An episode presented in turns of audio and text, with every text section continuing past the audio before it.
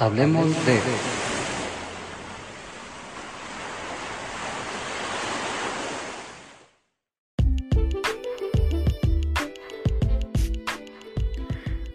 Hola, bienvenido a tu espacio, a este tu espacio de Hablemos de.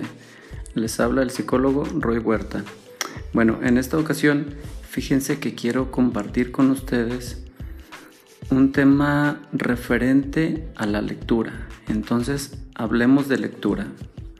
No quiero en este podcast aprovechar el tiempo para eh, hablar de datos estadísticos y de situaciones de esa naturaleza. Eh, sé que cada país tiene sus estadísticas con respecto a los libros que lee cada uno de sus habitantes por año y sé también que hay especialistas, bueno, que determinan cuánto es necesario leer eh, durante el día. Sin embargo, bueno, esa información la podemos encontrar eh, regularmente o generalmente pues en distintas páginas de internet. Ahora mismo quiero invitarte nada más a que reflexionemos sobre el hecho de leer. Leer un poco, leer mucho, leer un minuto, leer dos minutos. Lo importante que resulta para la imaginación leer. He observado recientemente que nuestros pequeños, la generación más pequeña, adolescentes y niños, están acostumbrándose a encontrar toda la información en videotutoriales, lo cual me parece que no es malo, es una herramienta más de búsqueda y de obtención de la información. Lo que sí me parece perjudicial es que estamos perdiendo, o nuestra niñez, nuestra juventud está perdiendo la capacidad de imaginar.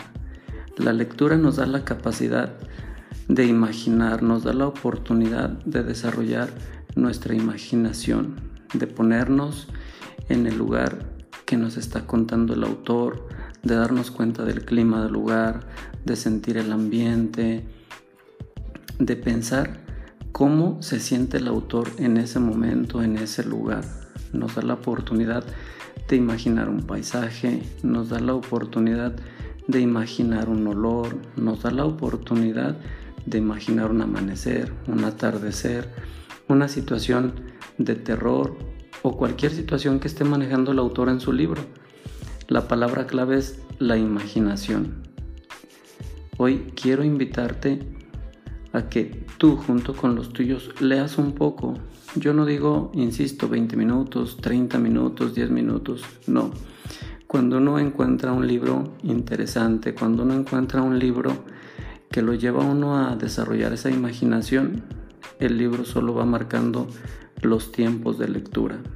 Entonces, solo date la oportunidad de leer, de encontrar un libro ameno, de disfrutarlo, de sentarte con tiempo, sin prisa, sin pendientes por realizar, eh, de preferencia cuando tus energías estén todavía lo suficientemente fuertes para disfrutar una lectura, porque si lo hacemos eh, por la noche, cuando ya estamos muy cansados, seguramente el libro va a ser nuestro agresor y va a caer sobre nuestra cara. ¿verdad? Entonces eso no sería agradable. Entonces yo te recomiendo yo te sugiero que leas, si tu hábito es leer un poco antes de dormir, bueno, que lo hagas eh, antes de que tu sueño sea bastante fuerte, para que tu lectura sea productiva, sea amena, sea imaginativa y la puedas disfrutar. Las personas que tenemos alguna discapacidad, echamos mano de los audiolibros, de, las distintas aplicaciones y herramientas que hay hoy en día para leer también y eso también nos permite y nos ayuda a desarrollar nuestra imaginación ya, y a trasladarnos a, a puntos y a lugares bueno que de repente en los videos o en las imágenes se pueden observar pero que quienes tenemos alguna discapacidad visual no lo podemos hacer y el libro nos transporta a esos lugares. Entonces yo te invito a leer, yo te invito a compartir la lectura, te invito a que con tus seres queridos, tus amigos, eh, hagas momentos de compartir lo leído. cuando hay una plática, eh, hoy en día se escucha mucho el yo he visto en un video, yo eh, conozco un video y se está terminando el, el decir yo leí un libro, yo recuerdo haber visto en un libro.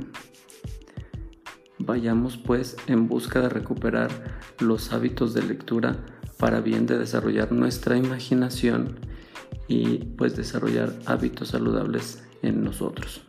Les envío un cordial saludo y nos vemos y nos escuchamos en el próximo episodio.